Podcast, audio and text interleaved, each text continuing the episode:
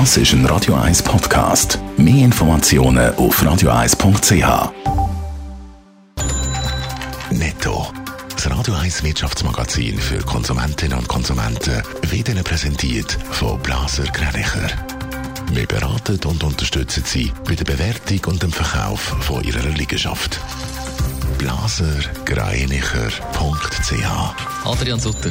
Der Apartmentvermittler Airbnb hat sich in der Corona-Krise bislang besser geschlagen als erwartet. Im Ganzen sind Erlöse weltweit um 30 Prozent auf 3,4 Milliarden Dollar zurückgegangen. Für das erwartet Airbnb einen Aufschwung in der Reisebranche und nach dem Ende der Lockdowns gibt es eine starke Erholung. Der Zement- und Baustoffkonzern Lafarge Holcim hat im letzten Jahr deutlich an Umsatz und Gewinn eingebüßt. Nominell ist der Umsatz um 13 Prozent auf 23 Milliarden Franken zurückgegangen. Der Konzern Gewinn beträgt 1,7 Milliarden Franken. Das ist ein Viertel weniger als noch im letzten Jahr. Twitter will bis Ende 2023 seinen Jahresumsatz auf 7,5 Milliarden Dollar verdoppeln. Die Zahl der täglichen Nutzer, die der Dienst mit seiner Werbung abdeckt, soll bis dann von 190 auf 415 Millionen steigen. Die Zahl hat sich der Kurzmitteilungsdienst an einer Investorenkonferenz gesteckt.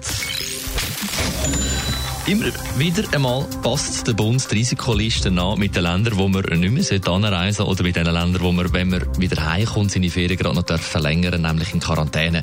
Die neueste Liste sorgt für mehr Ärger als auch schon Adrian Sutter. Warum? Wenn es einmal irgendwelche Länder trifft, wo kein Mensch, aber auch wirklich kein Mensch Lust hat, um dort anzureisen, dann sorgen die Listen nicht unbedingt für Schlagzeilen.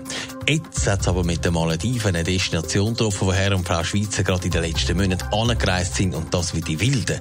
Ab dem 8. März muss man aber 10 Tage in Quarantäne, wenn man zurückkommt von der Insel im Indischen Ozean.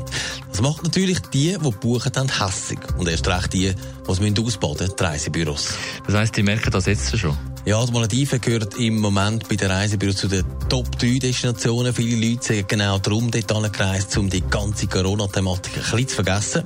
Die Reisebüros haben schon Erfahrungen mit dieser Risikoliste und beliebten Reisedestinationen. Schon bei Dubai sei es ähnlich.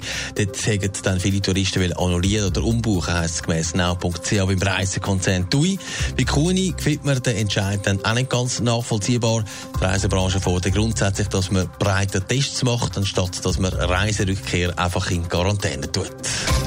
Netto. Das Radio 1 Wirtschaftsmagazin für Konsumentinnen und Konsumenten.